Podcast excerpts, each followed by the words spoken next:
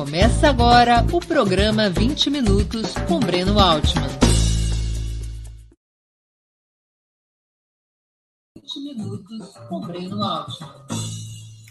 Bom dia! Hoje é 20, 13 é, de julho de 2022. Estamos dando início a mais uma edição do programa 20 Minutos. Nosso entrevistado será Valério Arcari. Ele é professor titular aposentado do Instituto Federal de Educação, Ciência e Tecnologia de São Paulo, doutor em História pela Universidade de São Paulo e autor de O Martelo da História, publicado pela editora Sunderman em 2016, e de Ninguém Disse que Seria Fácil, recém-lançado pela editora Boitempo, entre outras obras de sua autoria. Membro da direção nacional do PSOL, é um histórico militante de esquerda. Por fim, devo revelar sua condição de palmeirense trotskista, que ninguém é perfeito. Antes de começarmos a entrevista, queria pedir um pouquinho de paciência e atenção a vocês para o nosso imprescindível recado comercial. Opera Mundi tem como principal fonte de receita o apoio de seus leitores e espectadores. Você pode contribuir de cinco formas. A primeira delas, torne-se assinante solidário de Opera Mundi em nosso site com uma colaboração mensal permanente. Basta acessar o endereço operamundi.com.br barra apoio. Vou repetir, operamundi.com.br barra apoio. Segunda forma de contribuição, inscreva-se como membro pagante de nosso canal no YouTube. Basta clicar na opção Seja Membro em nosso canal nessa plataforma. Essa opção está bem diante de seus olhos nesse momento. Clique em Seja Membro e escolha um valor em nosso cardápio de opções. Terceira forma de colaboração. Contribua com o Super Chat ou Super Sticker durante a transmissão ao vivo de nossos programas. Normalmente, apenas quem paga esse ingresso quase simbólico ou é membro contribuinte de nosso canal, tem suas perguntas lidas e respondidas por nossos convidados. Quarta forma de contribuição. Se você assistir aos nossos programas após sua transmissão ao vivo, portanto, se assistirem, quando estiverem assistindo aos nossos programas gravados, colabore através da ferramenta Valeu, valeu demais. Ela funciona exatamente como Superchat, mas quando vocês estiverem assistindo aos programas gravados. Quinta forma de contribuição. A qualquer momento você poderá fazer um Pix para a conta de Opera Mundi. Nossa chave nessa modalidade, nossa chave no Pix é apoie.operamundi.com.br. Eu vou repetir. Nossa chave no Pix é apoie.operamundi.com.br. A razão social é última instância editorial limitada. Além dessas cinco formas de contribuição, Lembre-se sempre de dar like, de clicar no sininho e de compartilhar nossos programas com seus amigos e nos seus grupos. São ações que aumentam nossa audiência e engajamento, ampliando também nossa receita publicitária, tanto no site quanto no YouTube. Contra fake news. A única arma realmente eficaz é o jornalismo de qualidade, o jornalismo independente. Somente o jornalismo independente de qualidade é capaz de colocar a verdade acima de tudo. E o jornalismo independente de qualidade, para se sustentar e avançar, precisa do seu apoio, da sua contribuição financeira nas mais distintas modalidades que eu apresentei há pouco. Saco vazio não para de pé. Opera Mundi não é uma igreja, mas depende do dízimo dos seus espectadores e leitores para seguir adiante. Contamos com a sua colaboração. Bom dia, Valério. Muito obrigado por aceitar nosso convite. Uma honra ter novamente sua presença no 20 Minutos. Bom dia, Breno. Bom dia a todos que nos acompanham. A alegria é toda minha.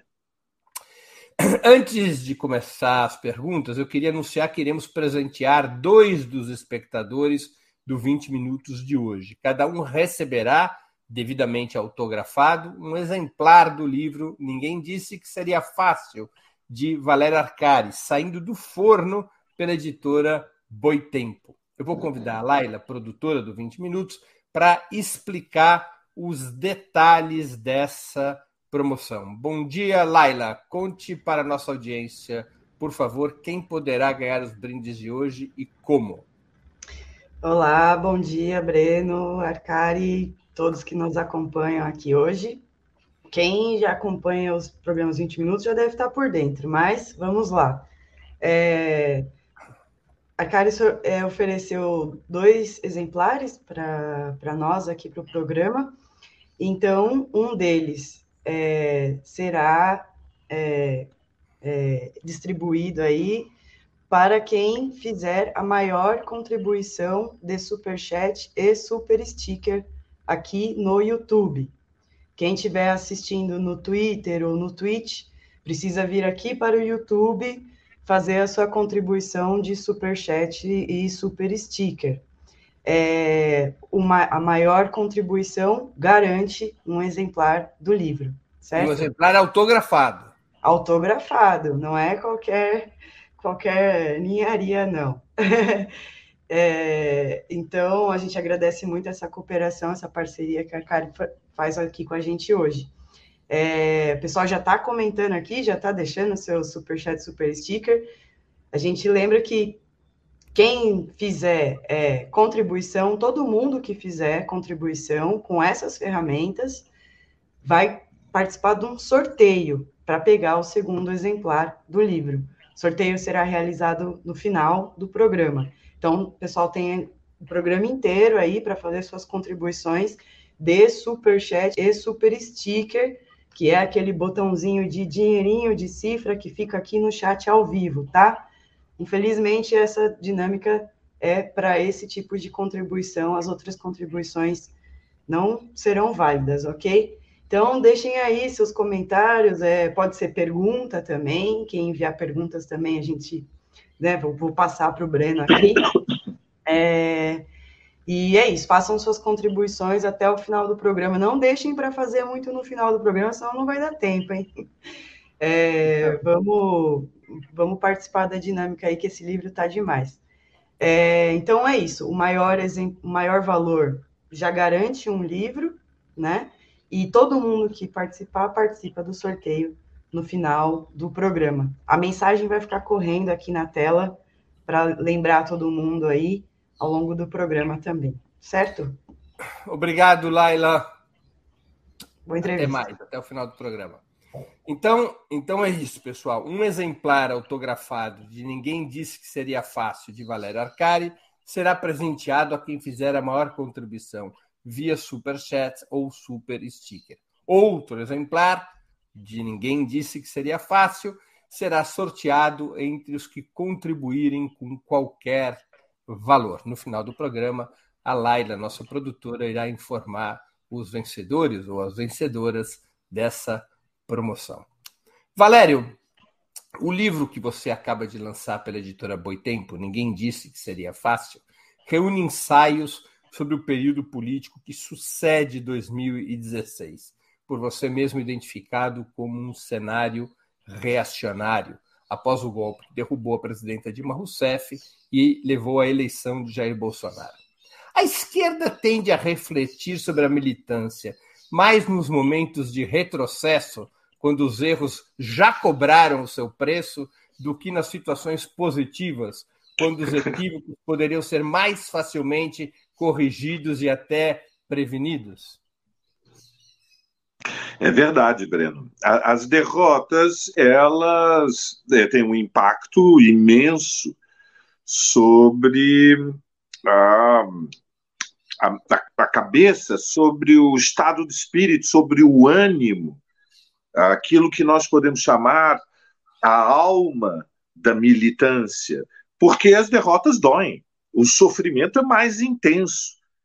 E, portanto, quando nós temos grandes viradas na, na correlação de forças social e política, de grandes viradas desfavoráveis, como foi o processo aberto já em 2015, quando a, a, as ruas foram tomadas por mobilizações com alguns milhões de pessoas já em março de 2015, depois de novo em março, abril de 2016, antecedendo eh, a construção do impeachment a partir da vice-presidência do Temer, com Cunha à frente da Câmara dos Deputados.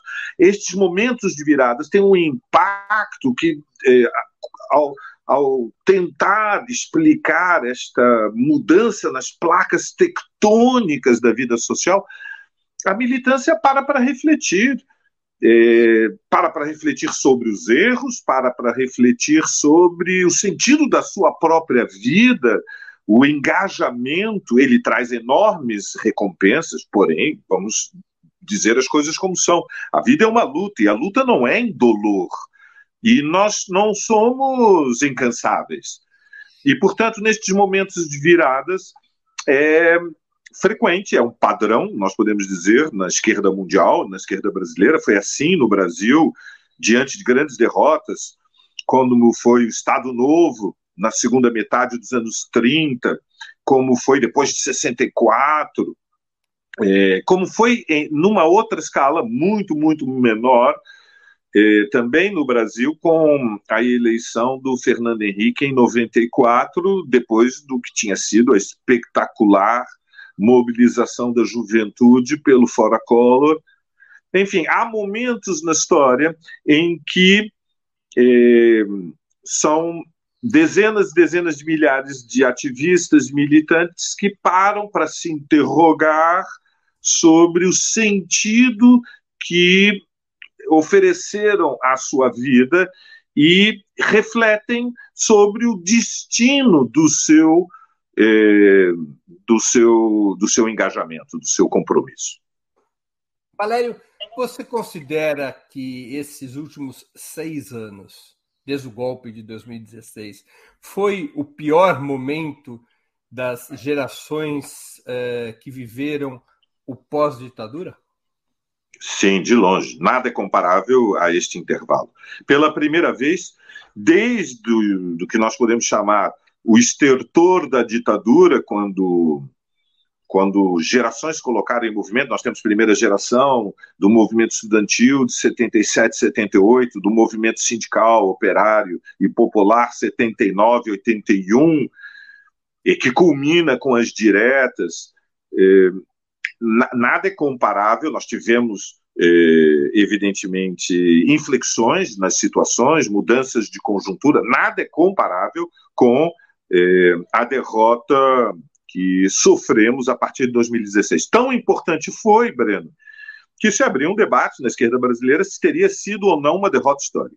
Eu sempre defendi e argumentei que não foi uma derrota histórica, ou seja, não pode ser comparado com o drama que representou para a geração dos meus pais a derrota de 64. Foi um drama profundo, estruturou as suas vidas a minha família teve que sair, não viu alternativa a não ser sair do Brasil. Fiquei, saí do Brasil em 66, fiquei 12 anos fora, era uma criança de 9 anos. Derrotas históricas como 64 no Brasil, como 73 no Chile, eh, têm como uma consequência incontornável que é necessário o intervalo de uma geração, são necessários 25, 30 anos para que surja uma nova geração que amadureça a, comece a caminhar sobre suas próprias pernas e tente retomar o fio de continuidade histórica que foi interrompido.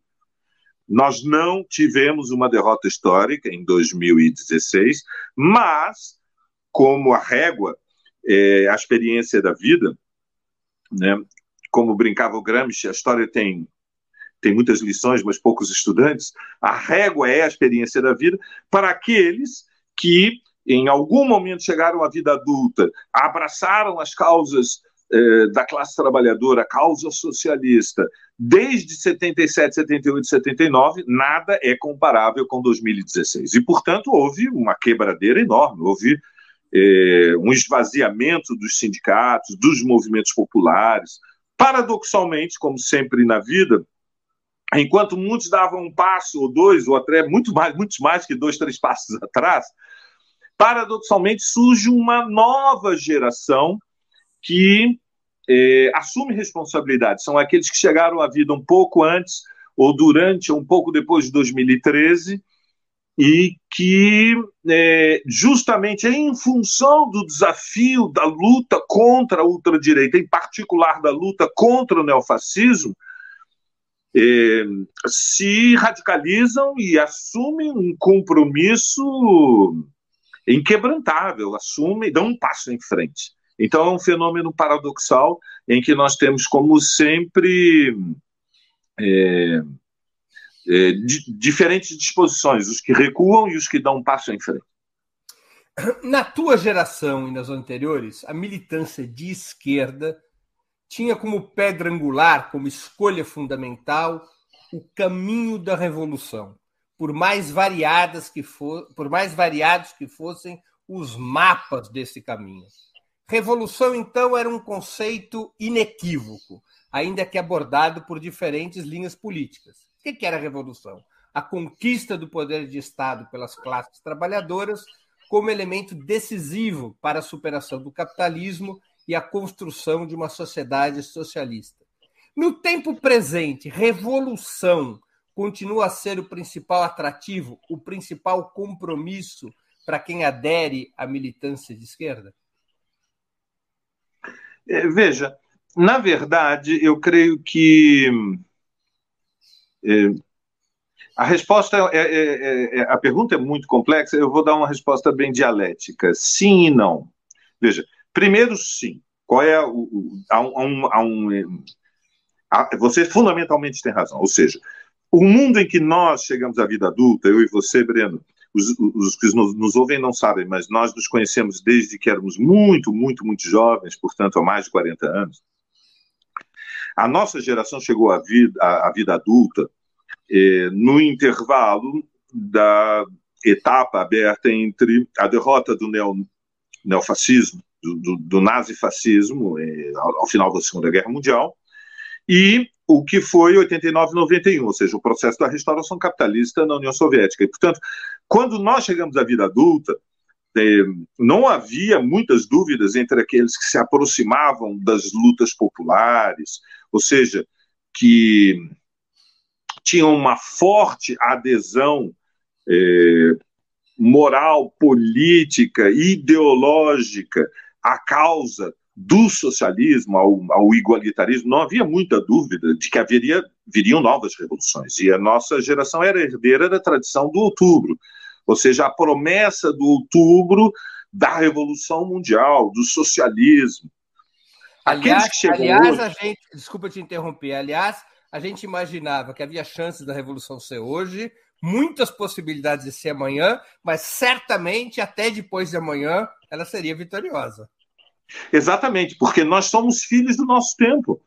E naquele intervalo histórico, nós eh, vimos, na sequência da derrota do nazifascismo, a vitória da Revolução Chinesa no Vietnã, nos Balcãs, na Iugoslávia, e, finalmente, a experiência da grande aventura revolucionária das Américas, que foi o triunfo da Revolução Cubana. Então, não havia muitas dúvidas para nós que poderiam, poderiam e certamente ocorreriam derrotas parciais, mas havia uma dinâmica histórica que era um, uma, um confronto entre revolução e contra-revolução eh, à escala internacional.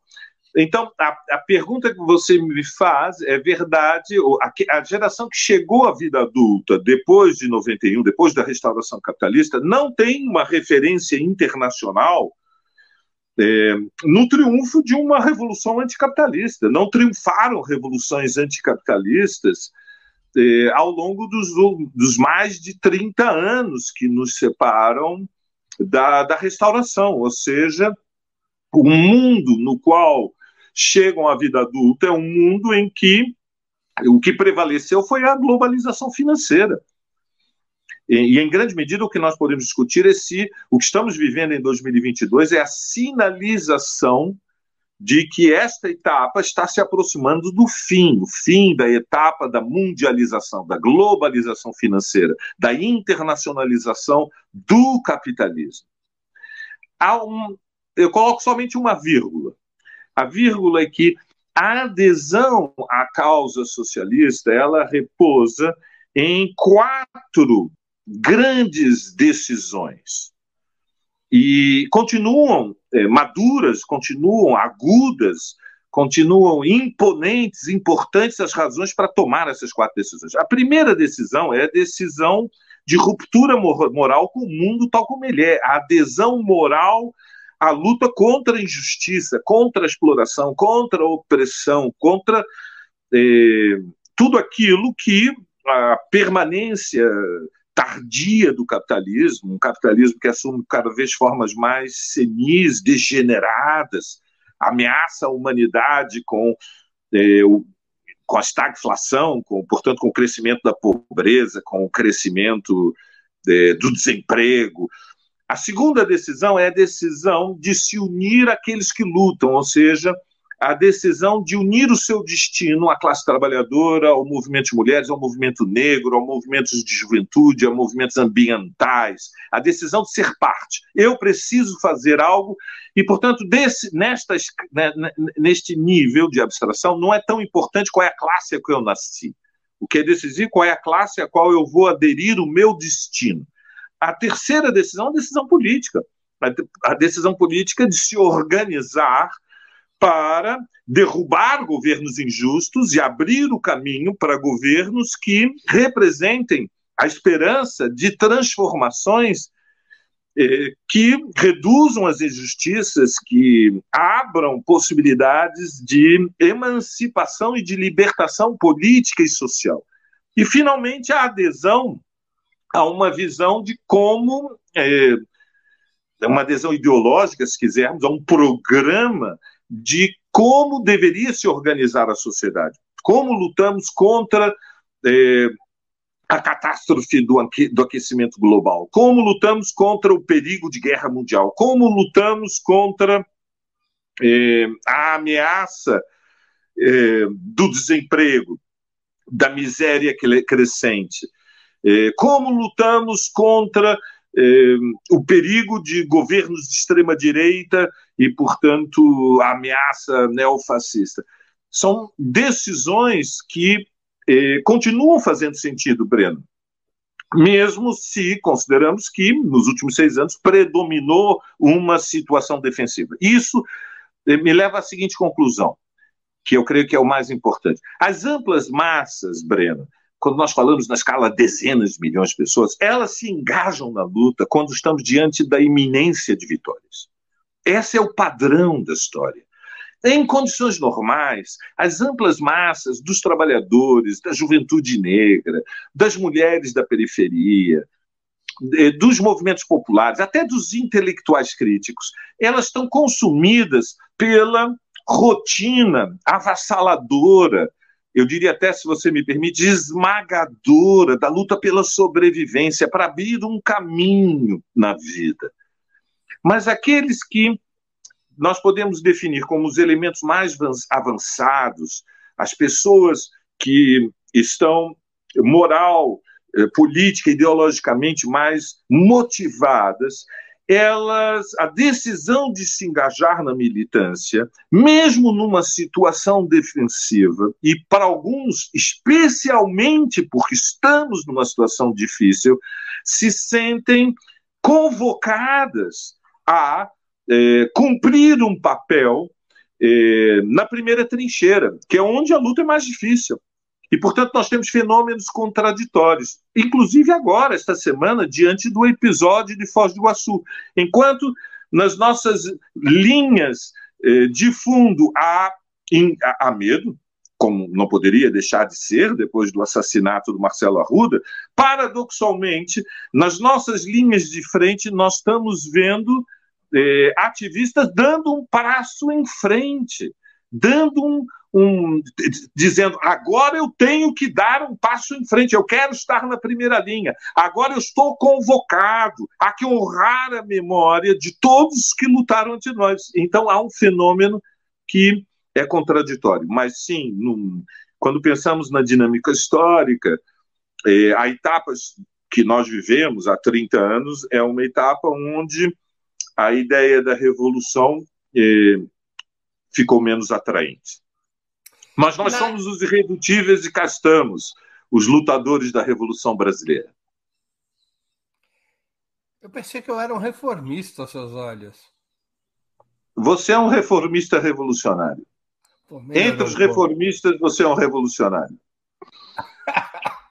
Na era das redes sociais, a militância parece se confundir com o comportamento das torcidas de futebol, marcado pelo predomínio da paixão sobre a razão. O teu livro deixa a nítida impressão de que você não está satisfeito com esse andar da carruagem. Afinal, em sua opinião, qual seria o ponto de equilíbrio entre coração e mente na militância política? É uma pergunta difícil, Breno. Você deve ter passado muito tempo refletindo para formulá-la. Fico surpreendido. Veja, é, é um equilíbrio. As pessoas somos muito diferentes. Então, a primeira premissa, Breno, é que não há uma resposta padrão correta.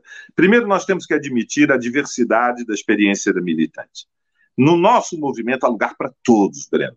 Há, lutar, há lugar para os jovens entusiasmados, há, há, há lugar para os, eh, os, os trabalhadores indignados e revoltados, há lugar para eh, a juventude negra eh, que desperta para a luta política com a fúria e a ira justa de transformar a, herança histórica, dramática do racismo do Brasil. Há lugar para todos.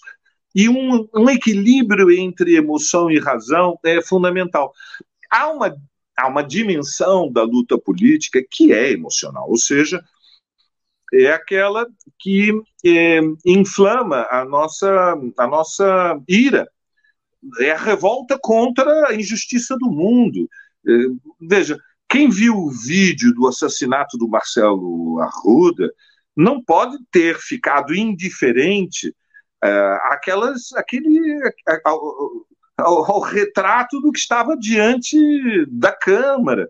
Porque um lunático eh, alteradíssimo, um, um, um psicopata, eh, invade um aniversário e fuzila o Marcelo Arruda diante da família dos convidados, a mulher do Marcelo Arruda, num ato de coragem, tenta agarrar o assassino e o Marcelo caindo ainda consegue proteger a família e os seus familiares. Então, nós temos neste episódio é, uma forte carga emocional do que significa a luta contra o perigo neofascista e as milícias de a violência política, na luta insana pela, pelo poder, pela preservação do poder, é uma, é uma dimensão emocional da luta, é a nossa capacidade de não sermos indiferentes.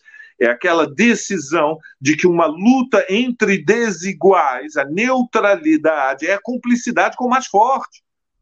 E, portanto, a dimensão emocional da ruptura com a ordem, com a desigualdade, com a injustiça, ela é essencial como uma força de impulso de uma militância que é uma doação, que é uma entrega despojada, desinteressada, e, portanto, é uma é fundamentalmente uma decisão de, na luta e através da luta, mudar o mundo e mudarmos a nós mesmos. Né? E, e, e mudarmos a nós mesmos para sermos pessoas melhores. E isso envolve sentimento, envolve afetos, envolve é, empatia. Mas há uma dimensão da luta socialista, revolucionária, que é a racionalidade, ou seja, é, o, é nós nos conectarmos com uma herança valiosíssima que foi construída pelo, por gerações e gerações antes de nós. Quer dizer, a luta socialista ela se apoia numa tradição, não é a única, mas é a mais forte, a tradição marxista. O marxismo ele recolhe as experiências das tradições anteriores. Nós não precisamos estar inventando a roda todos os dias. E, portanto, quando nos apoiamos sobre os ombros daqueles que vieram antes de nós, nós nos transformamos em lutadores eh, mais capazes, mais preparados, mais maduros. Não porque sejamos melhores do que, do, do que aqueles que vieram antes de nós, mas porque aprendemos com a experiência deles. Nos levantamos sobre os seus ombros. Esta dimensão do aprendizado, da racionalidade, ela é essencial para a sustentação de uma militância na longa duração. Porque nós precisamos nos. Nós nos sentimos fortes quando vamos às ruas, e em vez de estarmos com os camaradas de sempre na manifestação, nós estamos cercados por dezenas de milhares, centenas de milhares milhões. Isso, evidentemente, nos dá impulso, porque percebemos eh, aqui há uma força que pode vencer. Mas, ao mesmo tempo, há momentos em que nós vamos nos, num ato e estamos os que já nos conhecemos. Muitas vezes não sabemos os nomes, mas nós reconhecemos as faces, há uma cumplicidade nos olhares. Somos poucos, mas nós não recuamos. Há uma certa, se você me, me permite a expressão, um certo orgulho do, do reconhecimento dos resilientes, daqueles que aguentam né, que não que não desistem, que estamos aqui para o que der e vier. E é, creio que é, é, essa é a dinâmica do processo. Agora, na fase da vida em que nós já somos veteranos, o nosso papel é abrir o caminho para os mais capazes da nova geração assumirem a primeira linha. Valério, vários dos ensaios presentes no livro tratam, direto ou indiretamente, do sectarismo e da intolerância como fenômenos desorganizadores. Por que é tão comum na militância de esquerda a preferência pelo fratricídio, muitas vezes deixando de lado a prioridade à guerra aos senhores? Bom, você sabe que nós que estamos na estrada há muito tempo, em geral, somos tão sectários, tão sectários que nem sabemos que somos sectários. Né? É a pior dos sectários. o cara é tão sectário que ele nem sabe que é sectário. É, isso é o resultado de é, da luta, quer dizer, do desenlace, do desfecho das lutas. É, é, é, as derrotas deixam sequelas. A gente endurece né? endurece, não precisamos nos transformar em, em, em neuróticos é, incorrigíveis, mas é, é, é, parte da história da vida que hum, aqueles que sobreviveram a muitos é, momentos difíceis na luta de classes enrijeçam e o sectarismo é, é, fundamentalmente uma forma de autodefesa. É muito perigoso, ou seja, gente com muito rancor, muito ressentimento, não está apta, não pode cumprir um papel de liderança na luta política. Veja, todos aqueles que estão cheios de feridas são bem-vindos na luta política. O mundo. É, nós vivemos num mundo em que nós individualmente somos imperfeitos, nossas organizações são dramaticamente imperfeitas são incompletas. Nós estamos sempre num vir a ser do que pode ser eh, a nossa melhor versão eh, individual de nós mesmas e coletiva das nossas organizações. São processos permanentes de transformação. Cresce o sectarismo diante das derrotas eh, por pela insegurança. Gente muito machucada, muito ferida, fica sectária, fica intolerante, fica muito unilateral, perde a habilidade de ouvir, de conversar, de valorizar o que há de acordo e, e, e, ter sentido das proporções, né? usar uma régua que permita ter sentido das proporções do que são as diferenças. Então, é, a mentalidade sectária é uma mentalidade que agiganta a importância das diferenças e diminui a importância eh, dos acordos, porque não tem como foco priorizar o que podemos fazer juntos enquanto discutimos as diferenças que nos separam sobre qual seria o melhor caminho na próxima curva da história. Então, eu diria que o fratricídio, se você quiser, o canibalismo, ou seja, a tendência a querer morder na jugular aquele que está mais próximo, e não o inimigo de classe, é uma perda de... Síndrome, a síndrome de Abel e Caim. É, uma espécie de canibalismo marxista. É, exatamente, isto é uma maneira de é, disputar pequenos espaços sem é, perdendo a perspectiva de grandeza, do sentido geral da nossa luta. E isto posto não quer dizer que não seja legítimo, e na verdade é necessário. É o primeiro dever de um militante revolucionário dizer o que pensa. É o primeiro dever. A primeira tarefa de um militante revolucionário é ser honesto consigo próprio. Quem não é honesto consigo mesmo não pode ser honesto com os outros. E a honestidade, ela, é, ela tem uma relação tensa com a diplomacia, digamos assim. A honestidade é mais importante que a diplomacia. Mas o fundamental é nós sabermos defender o que pensamos. Bom, isso envolve uma, um critério maduro é, é, é, ter dúvidas sobre o que pensamos e, portanto, não, não tirar conclusões muito apressadas, aprender a estudar, a investigar, a considerar todos os elementos da realidade, mas, tendo uma opinião consolidada, é fundamental é, ter a coragem de defendê-la. Ou seja, nós praticamos é, a autodefesa diante dos inimigos de classe. Quando estamos no, entre os nossos, nos nossos locais de trabalho, nossos locais de estudo, dentro dos nossos movimentos, dentro das nossas organizações, nós defendemos o que pensamos, com honestidade. Outro elemento importante é como defendemos. É preciso é, defender ideias e, quando necessário, e muitas vezes o é, polemizar com quem pensa diferente, mas separar a, as ideias que combatemos das pessoas que as defendem.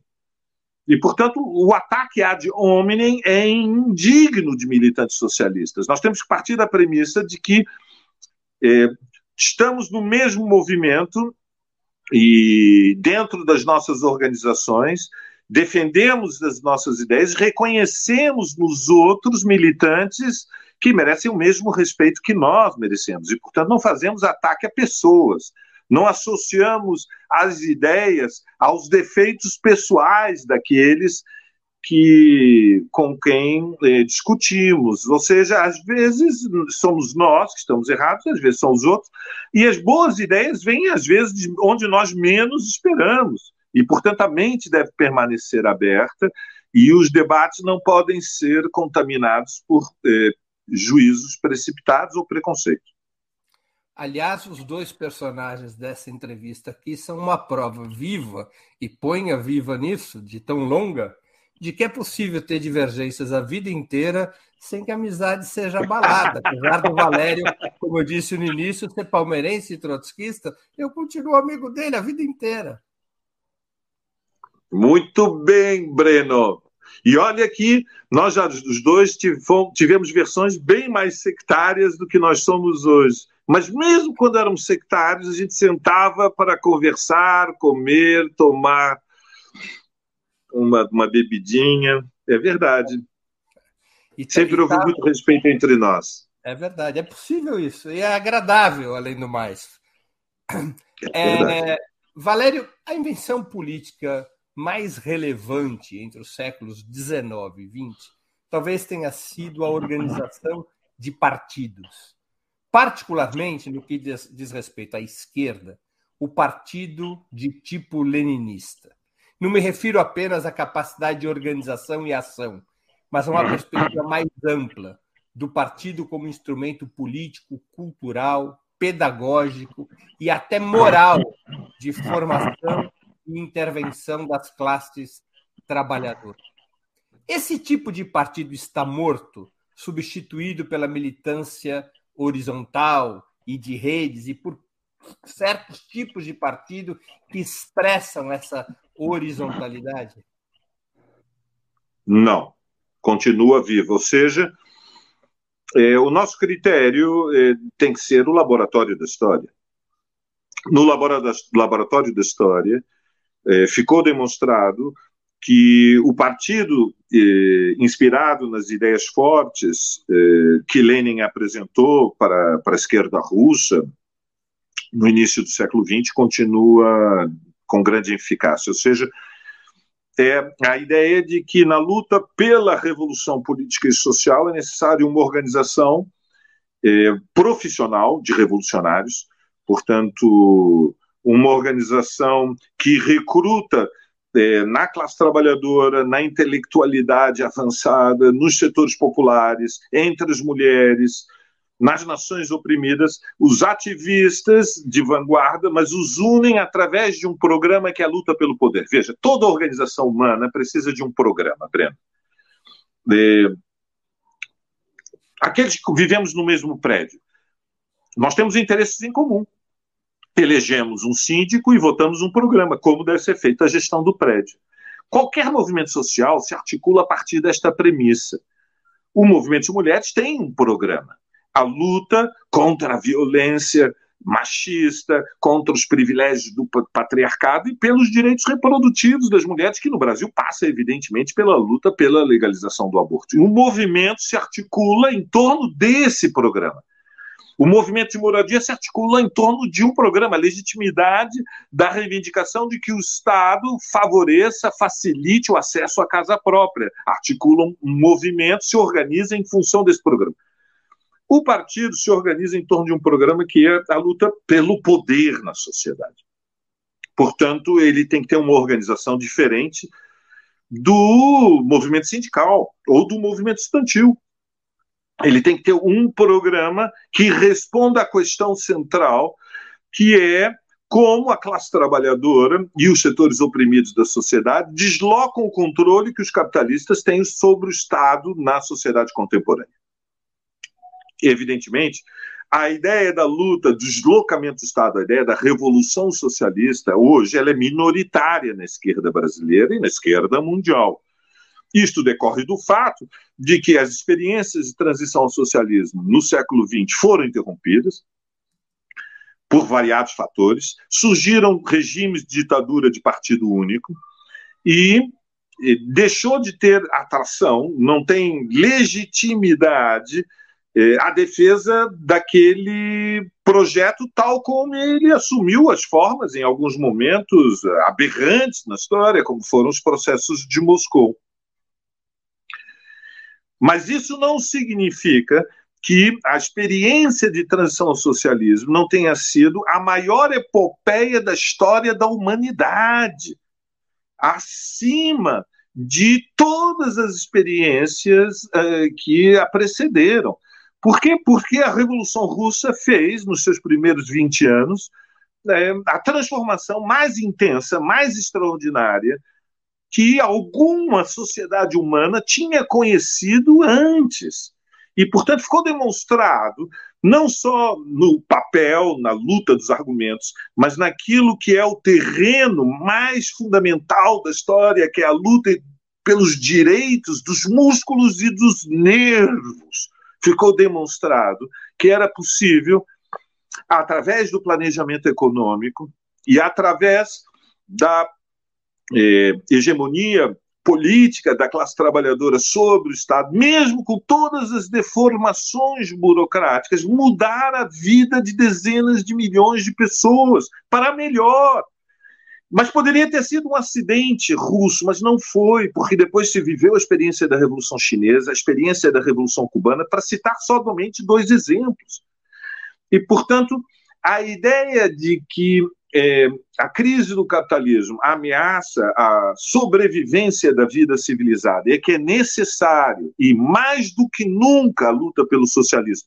E para abrir o caminho para o socialismo é necessário uma revolução social. E para engajar milhões, dezenas de milhões de trabalhadores de oprimidos nessa luta é necessário construir um partido apto a enfrentar a luta pelo poder ela mantém vigência.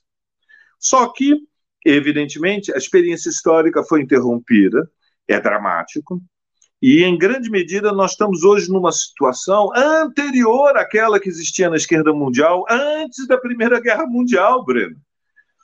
Ou seja, se estabeleceu, em função das derrotas históricas, e já conversamos sobre isto hoje, derrotas históricas têm sequelas por um intervalo geracional.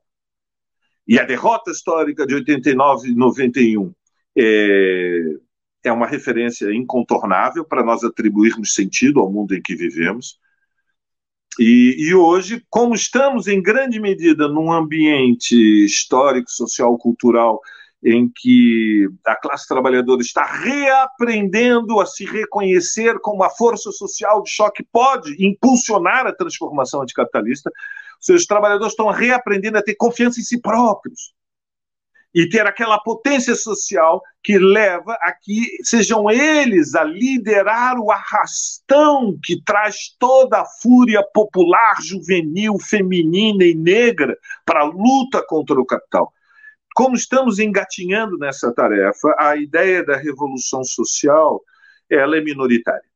Os partidos eleitorais, os partidos amplos, como nós temos no Brasil, o PT e o PSOL, são úteis, porque são instrumentos para acumulação de forças. Evidentemente, eu devo te dizer que eu acho hoje o PSOL muito mais útil do que o PT, é um tema sobre o qual temos discordância. Como nos anos 80, meu bom Breno, é, eu também achava que o PT era muito mais útil do que era o PCB e nós tínhamos diferenças naquela época. E a história, creio que depois demonstrou que é, era esse o caminho. Oxalá, a partir da maturação da esquerda do PT, da maturação do PSOL, dos novos movimentos sociais, surja uma acumulação de forças para que a esquerda marxista revolucionária no Brasil é, se fortaleça. Essa é minha aposta, uma reorganização da esquerda, na qual é, militantes com diferentes trajetórias, eu sou um militante da Quarta Internacional, mas sei que o Partido da Revolução Brasileira será um partido que nós vamos estar juntos com militantes que vieram do cristianismo libertário, que vieram do sindicalismo classista, que vieram da tradição é, do comunismo leninista, que vieram do feminismo é, antipatriarcal, que vieram dos movimentos negros anticapitalistas. Eu creio que esse será o formato de uma organização revolucionária para o século XXI, em que nós, os que trazemos é, por diferentes linhagens a herança da tradição do programa marxista, com humildade eh, estaremos ao lado dos jovens, que serão os protagonistas da luta socialista no Brasil. Antes de continuarmos, eu queria pedir novamente que vocês contribuam financeiramente com a Opera Mundi. Há cinco formas de fazê-lo. A primeira é assinatura solidária em nosso site, operamundi.com.br barra apoio. A segunda é se tornando membro pagante de nosso canal no YouTube, clicando em Seja Membro e escolhendo um valor no nosso cardápio de opções. A terceira é contribuindo agora mesmo com o Super Chat ou Super Sticker. A quarta é através da ferramenta Valeu, valeu demais quando assistirem aos nossos programas gravados. E a quinta é através do Pix. Nossa chave no Pix é apoie.operamundi.com.br. Eu vou repetir. Nossa chave no Pix é apoie.operamundi.com.br operamundi.com.br. Nossa razão social é última instância editorial limitada. Lembro que hoje temos dois brindes para quem contribuir com o Super Chat e o Super Sticker. Quem fizer a maior contribuição através dessas duas formas, Super Chat, Super Sticker, ao final do programa irá ganhar de presente o livro Ninguém Disse que Seria Fácil, de Valéria Arcari, devidamente autografado pelo autor. É um recente lançamento da editora Boitempo. Um outro exemplar, também autografado, será sorteado entre todos os demais que tiverem contribuído com o Super Chat e o Super Sticker. Portanto, façam a sua contribuição. Além de ajudarem a Opera Mundi a se fortalecer como um jornalismo que coloca a verdade acima de tudo, também estarão concorrendo a esse inestimável brinde. O livro Ninguém Disse Que Seria Fácil, de Valéria Arcari, publicado pela editora Boitempo. Um brinde devidamente, repito, autografado pelo autor. Valério, Marcelo Arruda, guarda municipal e militante petista, foi assassinado em Foz do Iguaçu no dia 9 de julho por um pistoleiro bolsonarista. Como reagir frente à violência do neofascismo? Eu penso, Breno, que o maior desafio é manter a disputa pela supremacia nas ruas. Em primeiro lugar. Quer dizer, aqui o maior perigo é que este, esta tragédia política e humana eh, seja tenha como consequência que a dinâmica que nós estamos vendo desde a primeira visita do Lula ao Unicamp seja bloqueada. Nós estamos vendo uma dinâmica de atos, de dimensões que é, são extraordinários. Ou seja, o Rio de Janeiro teve, na semana passada, um, um, ato que foi de longe o maior do Rio de Janeiro desde o do Elinão em 2018. Nós estamos em 2022. E eu creio que o Rio, como é, antes eh, outras mobilizações, ela e comícios e atos com Lula confirmaram que não só há uma maioria nacional contra Bolsonaro, há uma maioria social contra o Bolsonaro. Não se trata somente de uma aferição das pesquisas sociais. Há uma força, uma disposição de derrotar Bolsonaro em outubro que eh, emociona, que, que eh, coloca em movimento é, dezenas de milhares de pessoas que querem dar um passo em frente. Então, a disputa da supremacia nas ruas, a conquista clara da hegemonia nas ruas, porque isso está em disputa, Bireno, porque estamos lutando contra a extrema-direita, mas quem dirige a extrema-direita é uma ala da extrema-direita, que é a corrente neofascista, que se apoia na mobilização dos setores desesperados, extremistas das camadas médias, que se sentem encurraladas diante da crescente desigualdade social e, sobretudo, diante da estagnação do capitalismo periférico brasileiro, que já leva 10 anos quase. Então, eh, Bolsonaro prepara o 7 de setembro, há uma estratégia de convulsão, bagunça, alvoroço, de disputa de de, de, de hegemonia nas ruas. Tá? Então, a primeira questão central é, é, é, é preservar é, a capacidade de levar as ruas, sobretudo depois do dia 20, quando começarem a oficializar as candidaturas, não só a presidência, mas é, todas as candidaturas aos governos e ao, ao, aos cargos legislativos, eh, nacionais e estaduais, é, é a capacidade de fazer este movimento da campanha a quente, porque não será uma campanha fria, porque Bolsonaro não é uma candidatura de direita que vai disputar argumentos num comportamento civilizado, ao contrário, Bolsonaro é uma, é, uma fúria do rancor histórico.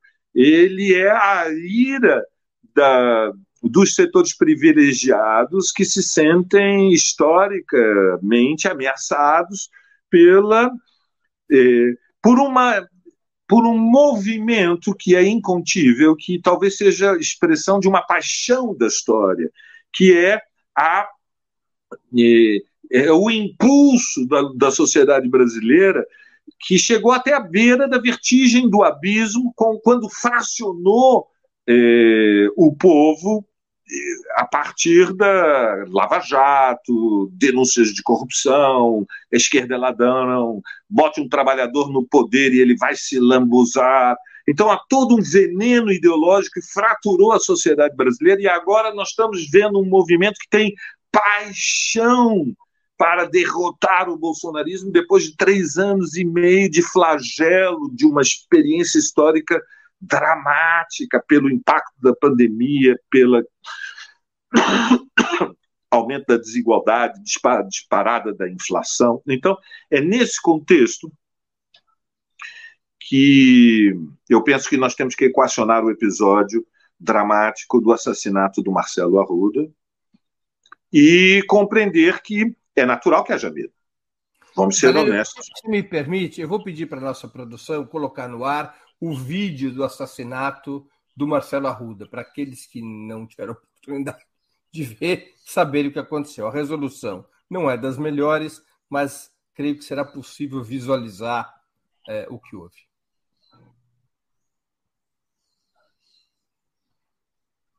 O Marcelo está de preto.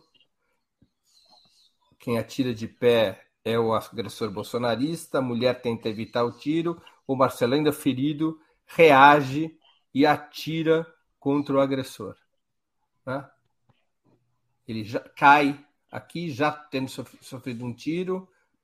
A mulher derruba.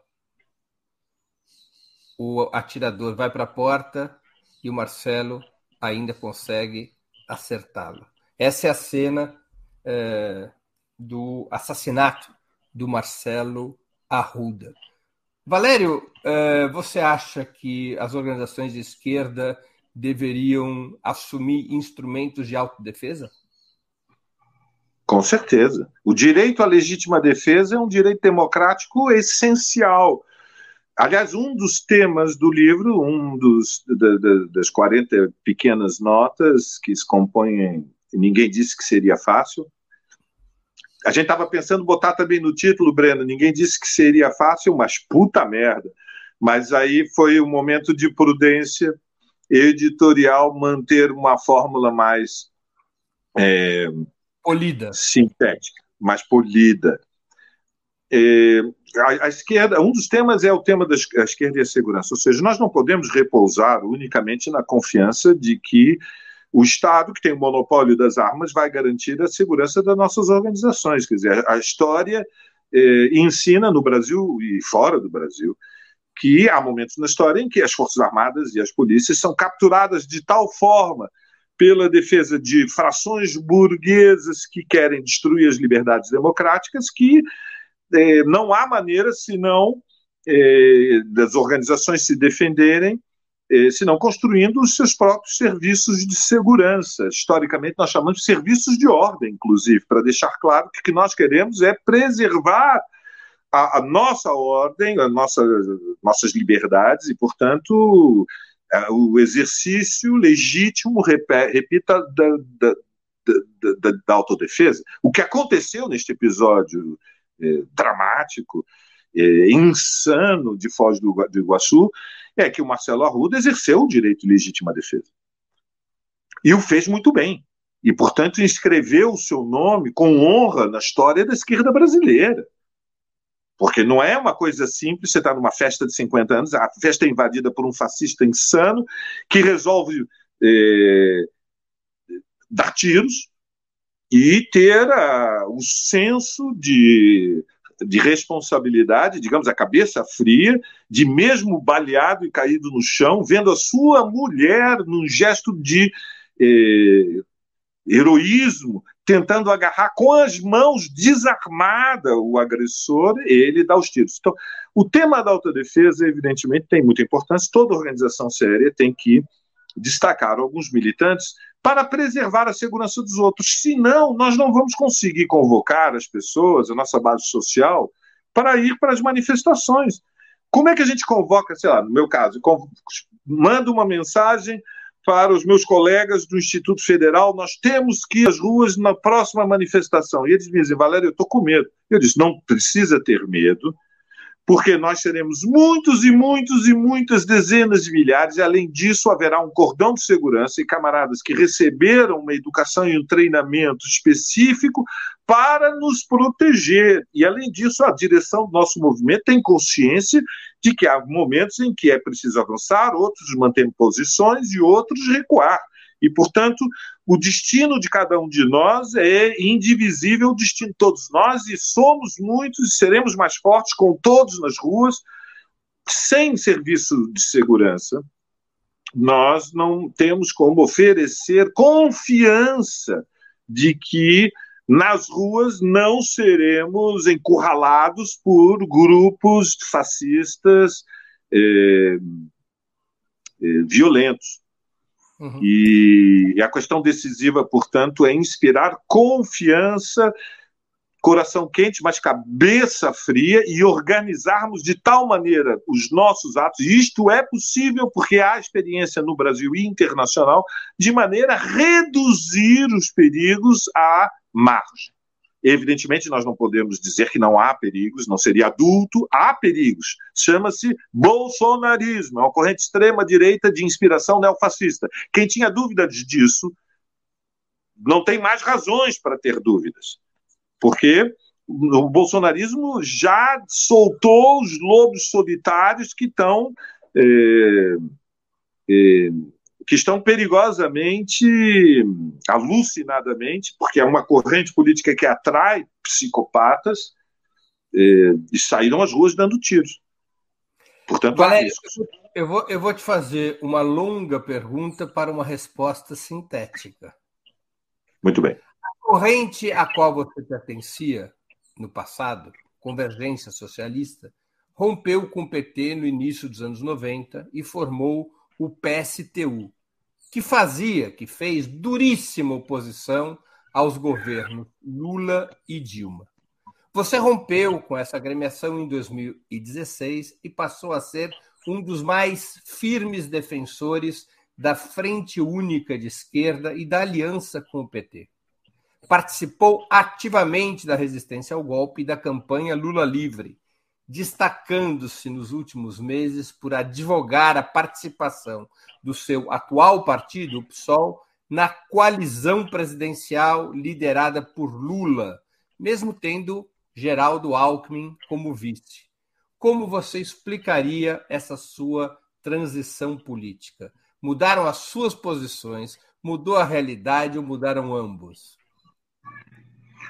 Mudou a realidade e mudou o PSTU eu acredito que eu também deve ter mudado para melhor, claro. Seria de uma é, soberba infantiloide é, não reconhecer que eu também é, amadureci e fiz um balanço autocrítico também. Mas o que mais mudou, Breno, foi, primeiro mudou a realidade. Aconteceu algo extraordinário. Surgiram governos de colaboração de classes, liderados pelo PT, num país como o Brasil, onde nós tínhamos dúvidas, a nossa geração, se era ou não possível consolidar regimes democráticos. É isso, é, nós pensávamos assim no início dos anos 80. Ou seja, derrubamos a ditadura, vem um regime democrático, mas vai se abrir uma situação pré-revolucionária, porque na periferia é muito difícil alimentar um colchão de classe média suficientemente amplo e sólido que dê sustentação a democracia liberal com perenidade e sustentabilidade. Muito bem. Não só a democracia completou 35 anos, como por dentro das regras do regime é, presidencial, Lula chegou ao governo, constituiu um governo de colaboração de classes, como era previsível, manteve o tripé econômico, é, ganhou é, durante uma, o primeiro mandato, o beneplácito, digamos até o apoio dos setores mais poderosos do PIB. Mas a ironia da história é que depois de vencer quatro eleições presidenciais, a burguesia brasileira decidiu derrubar o governo de Dilma Rousseff. Primeiro, uma fração mais radicalizada, mas a partir de dezembro, janeiro de 2015 para 2016, unificou a classe dominante e foram para o golpe institucional, chamando as camadas médias exaltadas para as ruas e oferecendo a liderança eh, da, do Congresso Nacional para o Eduardo Cunha construir a, com, e depois com a benevolência dos tribunais superiores, não sejamos ingênuos, a, a legitimação institucional do golpe. Então mudou a realidade brasileira, a burguesia disse: não toleramos mais nem sequer os governos moderados e reformistas do PT. A democracia está cara demais, a educação é cara demais, a previdência é pesada demais. Eles foram para o golpe, mudou a realidade. Segundo, o PSTU também mudou. O PSTU passou por uma imensa transformação política, porque veja, quando deu o golpe no Paraguai, né, o o, o, golpe brasileiro foi antecedido por movimentos muito semelhantes. Honduras, Honduras e Paraguai. Quando ocorreu o golpe no Paraguai, a posição do PSTU foi contra o golpe, furiosamente. Quando ocorreu o golpe em Honduras, a posição da maioria do que era naquele momento o núcleo dirigente do PSTU foi contra o golpe. Quando chegou no Brasil, não ao ponto de, no movimento da, da, disputa interna que combinou com a ruptura, o PSTU diz que se tivesse deputados na Câmara dos Deputados, sua posição seria a abstenção. Essa é a resposta breve. Mudamos todos, mas eu penso que o que mais mudou foi a situação brasileira e é o que se constituiu como um campo ligeiramente majoritário no PSTU. Nós estávamos falando de uma organização com 2.500 militantes organizados. Do processo de debate, mais ou menos algo entre 500 e 600 eh, se afastaram, porque a intensidade dos debates tem este efeito também na militância, é parte da experiência. Debates eh, exacerbados, quando assumem formas extremas, é, desmoralizam as pessoas, as pessoas se afastam. E nós rompemos com 750 camaradas que representavam naquele momento alguma coisa, portanto, muito próxima de entre 40, algo entre 46 e 48% do que era o PST, quase a metade mas, do PST. Mas é, é, há uma, digamos assim, ao longo do tempo, além da frente, depois da frente única contra o golpe, você tem se caracterizado, tem sua atuação tem sido marcada pela defesa da frente única eleitoral com o PT contra Sim. o bolsonarismo, mesmo o Alckmin sendo o vice do Lula. Como você explica Apesar do Alckmin. Como você explica essa posição? E apesar do França no Senado, também sou a favor de apoiar Fernando Haddad. Por quê?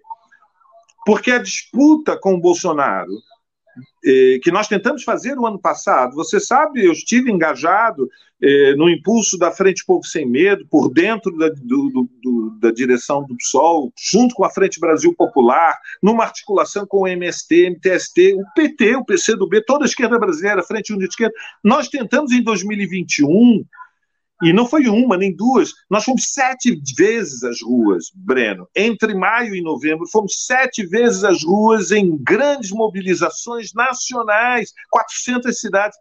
E no ápice desse processo, o ponto alto que chegamos foi em São Paulo, uma manifestação que tinha em torno de 100 mil pessoas, que era claramente insuficiente para derrotar Bolsonaro. Muitas razões explicam isso. Teria sido melhor se o Lula tivesse comparecido mas não foi o fator fundamental, vamos ser honestos. O problema de fundo é que o ano 2021 foi uma tragédia no Brasil. O auxílio que surgiu na emergência de 2020 do, do, do, do do impacto da pandemia foi reduzido a menos de um quinto do que existiu em 2020. Aumentou o desemprego, aumentou vertiginosamente a miséria e a crise social. E, por outro lado, nós ainda estamos num contexto, Breno, de uma situação defensiva. A relação social de forças desfavorável, a situação, o labirinto reacionário dos últimos cinco anos, só vamos sair deles quando completasse uma vitória. Nós queríamos derrubar o Bolsonaro em 2021. Não foi possível. Por muitas razões. Eu acho que a direção do PT tem responsabilidades também.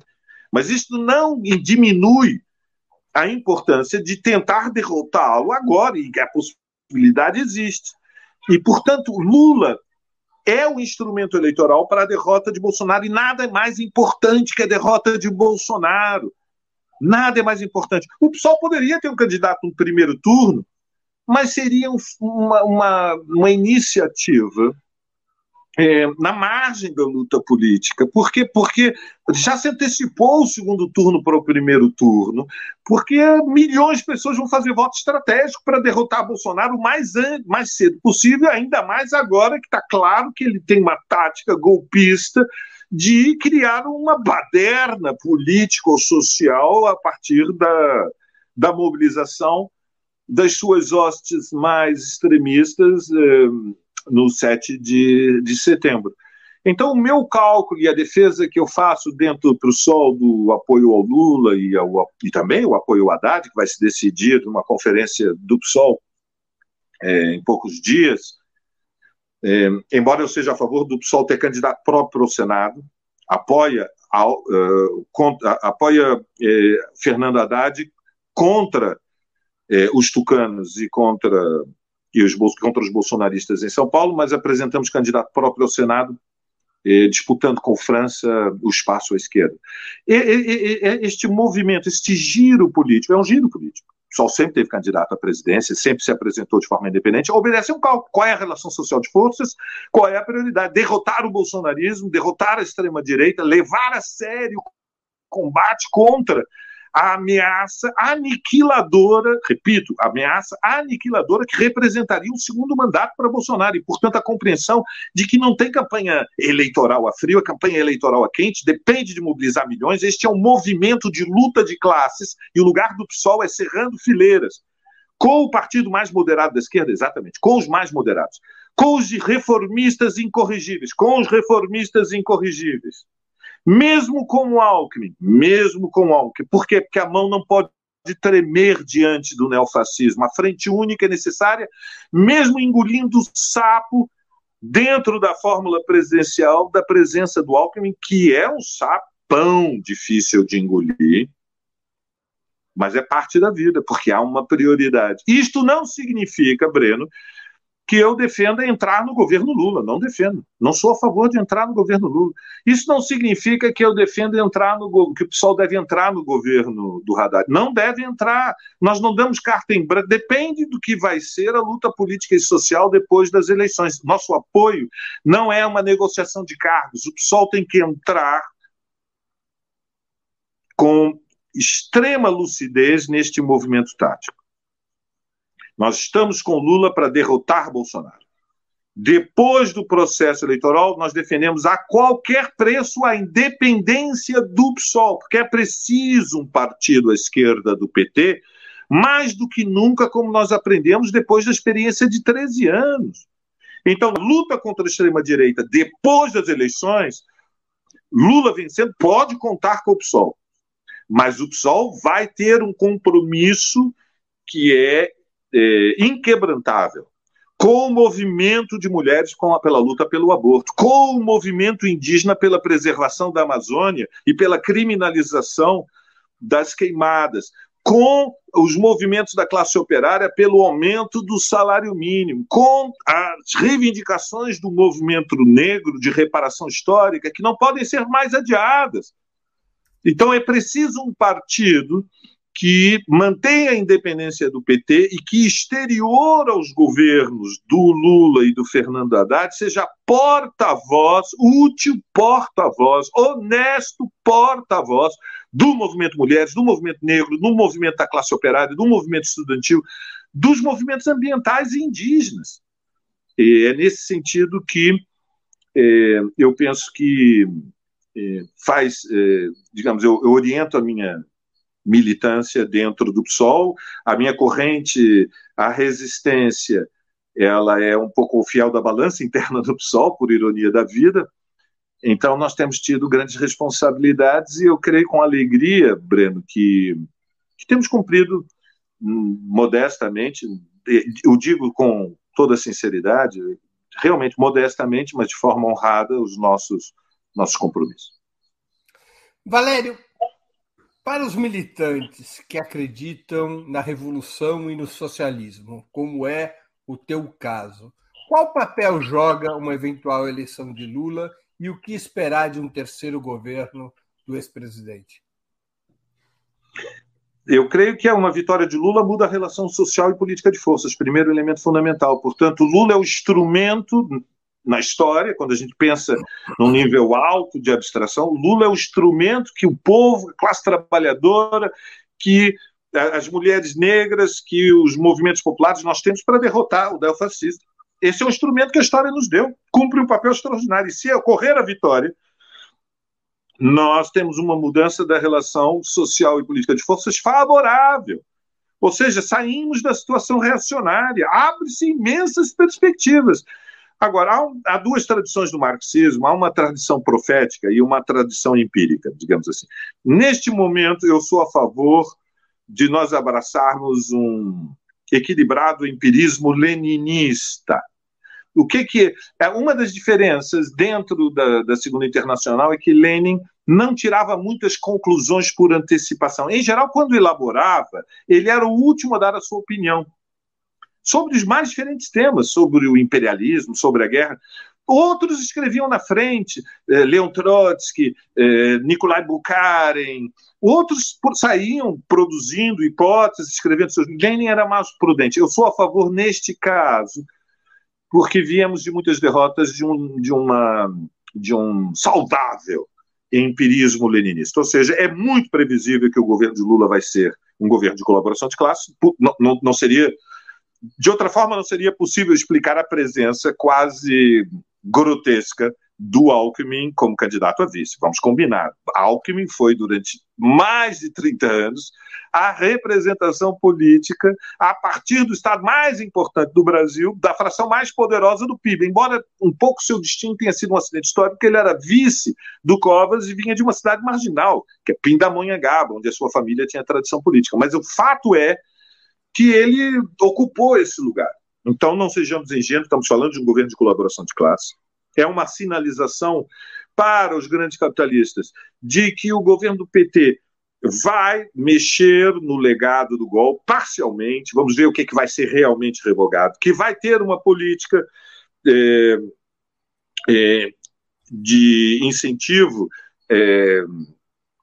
à recuperação econômica para retomar desenvolvimento, e isso envolve uma flexibilização de algum momento da, do teto dos gastos, provavelmente a introdução de outro tipo de âncora fiscal que pode estar relacionada a indicadores de variação do PIB. É uma discussão um pouco técnica, mas será um governo de colaboração de classe, será um, um governo de de respeito aos limites do que são reformas num capitalismo periférico como o Brasil. E, diante disso, a esquerda, que acredita na luta revolucionária e a perspectiva do socialismo, ela tem que acumular forças, ela tem que se construir, construir instrumentos políticos úteis para a revolução social.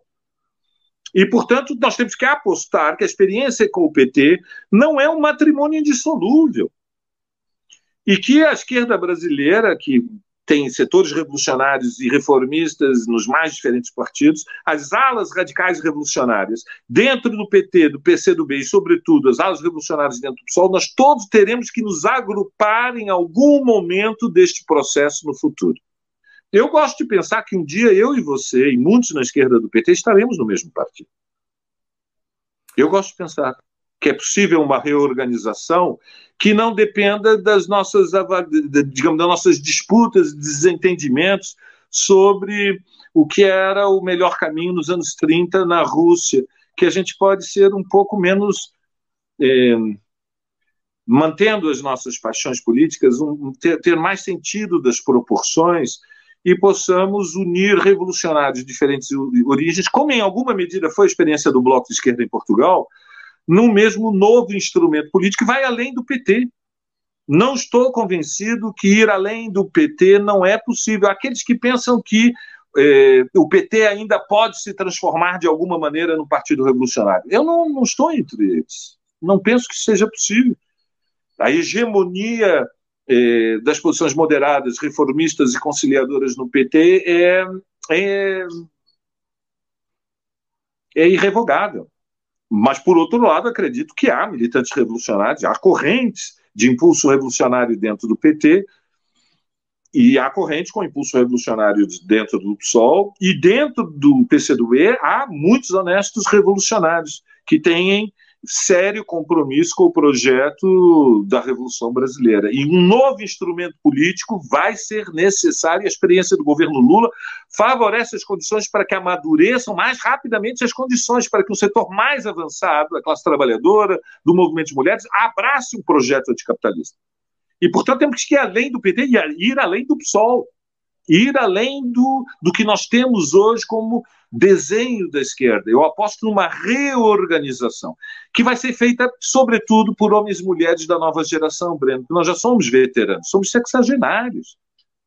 E não podemos ter eh, como referência a cleptocracia do regime chinês. A gente tem que cumprir um papel fraterno de colaboração com a nova geração, porque eles caminham mais leves. Eles não têm sobre os seus ombros todos os pesos que nós tivemos que carregar. Eu trouxe o velho, você está ali no velho, nós temos as nossas feridas, meu querido. Mas a reorganização é possível. Aos 64 anos, Valério, você continua a ser um militante otimista? Eu sou um otimista. Eu tenho 65, caminho para 66, mas com este corpinho, como você vê, de 63. É, eu sou um otimista porque é, É, a única. É, veja, o, o otimismo. Eu sou um otimismo realista. Há, há muitos otimistas, né? Tem os otimistas que. que são um pouco. estão sempre numa espécie de estado alterado de consciência. O meu otimismo é, é um otimismo realista. Isso significa o seguinte: eu tenho absoluta convicção, como se diz, tenho, tenho confiança, tenho grande confiança, que a crise do capitalismo vai ter um impacto nas consciências das massas. Ou seja, milhões de pessoas vão viver pela escola da vida, que é o aprendizado eh, incontornável do ponto de vista na dimensão política é incontornável. As grandes massas, milhões de pessoas precisam viver a experiência da vida. E a experiência da vida é a crise do capitalismo. Ou seja, o capitalismo ele vai liberar os quatro cavaleiros. Já estão saindo os quatro cavaleiros do apocalipse. Nós já vimos a peste, a pandemia, estamos vendo a crise econômica e a fome. Já vimos eh, o embrião de uma guerra mundial na Ucrânia. E, finalmente, eh, temos um, um, um, drama histórico novo, que é a catástrofe ambiental. Vemos os, os eventos extremos, agora, seis meses, esses últimos seis meses, tivemos inundações no Brasil, eh, quase mini dilúvios, alguns de dimensões bíblicas, que são a confirmação que os prognósticos que os climatologistas têm feito não são eh, exageros, e são e repousam em cálculos sólidos de avaliação de risco. E, portanto, nós temos quatro cavaleiros do, do, do, do, Apocalipse marchando. É uma imagem bíblica, evidentemente, uma metáfora. Mas nós temos as pestes, as pandemias, nós temos as guerras, nós temos a fome e agora temos é, o perigo dos dilúvios dos incêndios. E, e enfim, é, a, a disruptura de, de equilíbrios eh, que são têm fundamentos, digamos, numa escala geológica.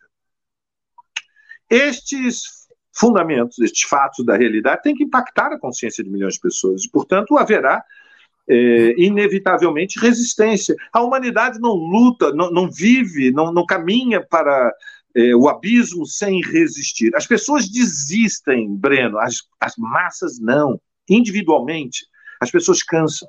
Individualmente, as pessoas quebram. Individualmente, as pessoas ficam desanimadas. Elas se, elas se fraturam.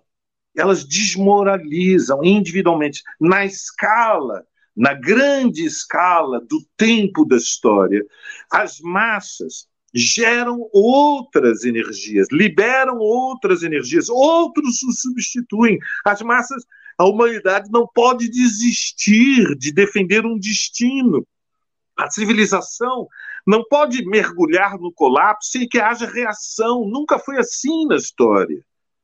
E, portanto, é uma questão de tempo para nós assistirmos a novos processos revolucionários, como aqueles que ocorreram é, no passado. Nós veremos novas revoluções como a russa, outros outubros virão, novas Cubas surgirão. E é, a luta socialista ela não começou conosco e ela não vai se encerrar conosco. Eu, eu, sei que hoje muito mais gente acredita no fim do mundo do que no fim do capitalismo, mas isto é um discurso ideológico, Breno. Na verdade, é, a, a derrota do capitalismo é muito difícil, mas nós já sabemos que é possível. E, em última análise, tem uma dimensão que é pessoal, Breno. Eu, quando tinha 16, 17 anos, me uni à luta contra a ditadura em Lisboa. Minha mãe trabalhava na Embaixada do Brasil. Eu tinha saído do país aos 9 anos. E, e ocorreu o 25 de abril. Eu sou um filho do 25 de abril. Eu, digamos, para fazer a metáfora com o, a famosa história do Asterix, eu sou um daqueles que caiu no caldeirão, ou seja, muito jovem, despertando para a vida adulta. Eu vi a revolução. Eu sei que é possível. É tão simples com isso. Eu sei que é possível. Eu estava lá. Eu vi a classe trabalhadora, eu vi a juventude. Eu vi o movimento de mulheres. Eu sei que é possível. Você viu o Partido Comunista Português. Também. a, a sua grandeza e os seus limites. Valério, nós estamos chegando ao fim da nossa conversa e eu queria fazer duas perguntas que eu sempre faço aos nossos convidados e convidadas antes das despedidas. A primeira, qual livro você gostaria de sugerir aos nossos espectadores? Além do seu, é claro. É, e a outra pergunta é qual filme ou série poderia indicar a quem nos acompanha? Olha, o livro que eu estava lendo até a semana passada é A Guerra Civil nos Estados Unidos, que foi publicada, é, é, é por acaso, mas foi publicada pela é, Boitempo. É um, é um livro com, um, no Brasil, em grande medida original, porque estes textos é, foram sendo escritos ao longo dos anos por Marx e Engels, nunca tinham sido reunidos num só volume. É um livro muito, muito interessante, porque é uma aplicação do marxismo, análise de um processo histórico eh, de grande importância. É, é a segunda revolução norte-americana, é a luta é, contra os estados, contra a escravidão, contra os escravismos né, dos, do, da Confederação no Sul.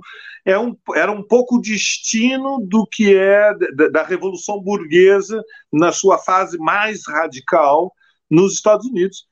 E, portanto, é um processo revolucionário que assumiu a forma de guerra civil e Marx e Engels estavam diante da maior revolução liberal democrática, se quisermos, do seu tempo, depois de 1848, mas com a forma aguda de um combate que, que foi vitorioso e que eles apoiaram desde o início, evidentemente. E então eu fiquei encantado em ler este esse livro e recomendo a todos é um, são textos de artigos de jornalismo, é, de fácil leitura, são de análise histórica, é, muito educativo, boa leitura, não são textos complicados, não tem palavras caras, como diz a minha filha, é muito direto. É, claro que está comentando, os textos estão comentando os acontecimentos, mas tem excelentes notas de rodapé que oferecem o contexto e deixam o leitor bem localizado. Filme ou série? Alguma indicação? Eu vi esse fim de semana uma série é, sobre o Fernão de Magalhães, Hernán de Magalhães, Fernão de Magalhães, que era português. E quem faz o papel dele é o Santoro, Rodrigo Santoro. E quem faz o papel do Sebastião Elcano é o, o Alfredo Morte, aquele, aquele ator é, espanhol que nós acompanhamos na Casa de Papel. E é a história espetacular do que foi, naquele momento, a maior epopeia marítima, a primeira circunnavegação da Terra, ou seja, eles saem de Sevilha, na Espanha, vêm para a costa da América do Sul, a costa brasileira, a costa argentina, e encontram finalmente o estreito né, a passagem para eh, o oeste. E o estreito ganhou o nome do, do, do, do, do, do Fernão, né, chama Estreito de Magalhães, e, e abriu caminho para o oceano que ele mesmo batizou de Pacífico, eh, dramaticamente não quero dar nenhum spoiler, mas dramaticamente Fernão de Magalhães não completa a sua viagem. Quem o faz é o piloto Sebastião Delcano. Dos mais de 1.200 homens, são um punhado, um punhado de, de poucas dezenas que sobrevivem a esta, esta saga extraordinária, mas é, é uma série com uma reconstituição histórica muito séria, muito rigorosa com uma habilidade eh, dramática de capturar a nossa atenção e, e, eu diria até mais o nosso entusiasmo com a grandeza do projeto é, e muito bonita porque é, é feita com enfim é uma travessia marítima vale a pena é, um, é uma série histórica é, brilhante sem limites Antes... Fernando de Magalhães, Hernán de Magalhães, Magellan, como eles dizem em língua inglesa. é um dos heróis da, da época da, da modernidade. Muito bem. Antes de encerrarmos, eu queria pedir que a Laila, produtora do 20 Minutos, se junte a nós novamente e anuncie os vencedores da promoção de hoje, finalizada nesse exato momento.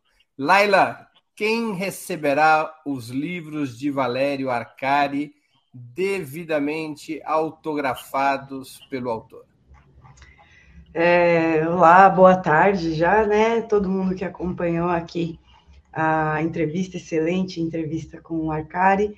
É, a maior contribuição de Superchat foi no valor de 50 reais.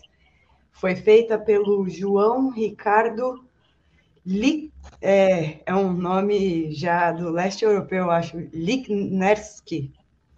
Eu estou tentando achar aqui, ó, já está lá em cima, né? Foi no mais ou menos é, é, meados da entrevista mesmo, assim, que ele, o comecinho da entrevista, na verdade.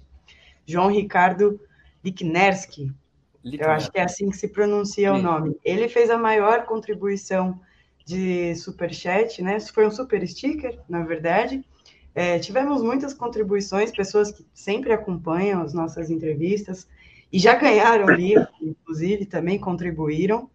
É, por favor, é, João Ricardo, você deve enviar um e-mail para nós em comercial@operamundi.com.br. Passa para a gente seu endereço certinho, com tudo, com o, o bairro, o CEP, tudo, para a gente fazer a, a entrega do livro. Arcari vai é, autografar, vai fazer uma dedicatória para você, a gente vai passar é, tudo certinho para ele, seu nome. E então você escreva para nós, por favor, avisando que você fez a contribuição de Super Sticker e ganhou o livro, tá? comercial@operamundi.com.br. Endereço tá aí na tela, tá? É, e agora eu vou aqui copiar para o nosso sorteador aqui o, o nome de todos, com exceção do Liknerski, né? Porque ele já ganhou um exemplar. É, eu vou compartilhar aqui na tela para vocês poderem acompanhar então, está aqui a tela do nosso queridíssimo sorteio. Temos aqui Silvana Carvalho, Rafael, Celso, Isa, Gabriel, Deise, Alessandra. Tivemos uma última contribuição aqui do João Peluz. É, foi aqui no, nos 45 do segundo tempo, já está aqui também inserido. Então, vamos lá, o sorteio de um nome que vai ganhar a entrevista aqui, na, um, um exemplar do livro do Valério. Cremilda Oliveira Santos foi a nossa ganhadora aqui no sorteio do segundo exemplar do livro do Valério. Ninguém disse que seria fácil, certo? Por favor, então, Cremilda também escreva para comercial@operamundi.com.br informando que você ganhou o sorteio e também informando o seu endereço com o CEP tudo bonitinho, tá? Para a gente poder fazer a entrega. Certo? Então é isso, obrigada. Obrigado, Laila. Valério, é, tem noite de autógrafo marcada para o livro já? Tem sim, eu vou fazer um circuito. Começo neste sábado em São Paulo, na Casa Carolina de Jesus, às 5 da tarde. Vocês têm aí agora o endereço Rua Francisco Estácio Fortes, fica ali, é a primeira travessa da Tupi, bem ao lado do metrô Marechal Deodoro. Então, neste sábado, às 5 da tarde, com uns comes e bebes, e vai estar o Mauro Yazzi, que fez o prefácio, e eu vou contar umas histórias eh, que até hoje foram permanecer, permaneceram reservadas, eh, e divertidas. Então, começa em São Paulo, depois eu vou estar na terça-feira em Porto Alegre, no sábado da semana seguinte no Rio de Janeiro, na quarta da outra semana em Ribeirão Preto, depois eu vou a Fortaleza, vou a Belém e continuo na estrada para fazer essa divulgação é, do livro. Estou bastante contente de ter, durante a pandemia, conseguir reunir este tempo e energia para produzir estes textos, que eu acho que são podem ser úteis. Não sei, você gostou de ler? Muito. Já deu uma olhada no livro, Breno? Li inteiro, essa madrugada. E aí, se divertiu? Muito. Muito Já sabe que o que, que vai. Você recomenda, viu? Fortemente. Opa! Obrigado. É, e o livro já está nas livrarias, né? Já, já. A Boitempo já fez a distribuição. Pode ser comprada no site da Boitempo, pode ser comprada nos sites é, onde compram livros, são muitos. E, e, evidentemente, nas principais livrarias é, da, do Brasil. Muito bem. Valério, eu queria agradecer muito pelo teu tempo e por essa conversa tão interessante. Muito obrigado por ter aceito o nosso convite mais uma vez. De nada, Breno. Obrigado a você. Longa vida ao Ópera Mundi. E, como sempre, fora Bolsonaro, viva a Revolução Brasileira e honra a memória de Marcelo Arruda. Nem um passo atrás. Avante. E Lula lá, dia 2 de outubro. E Lula lá. E Lula lá. Grande abraço, Valério. Boa sorte com o livro e com a luta. Eu também agradeço a todos e a todas que assistiram ou assistirem a esse programa, em especial aqueles e aquelas que puderam ou puderem fazer contribuições financeiras ao nosso site e ao canal de Ópera Mundi no YouTube. Sem vocês, nosso trabalho não seria possível e não faria sentido. Um grande abraço a todos e a todas.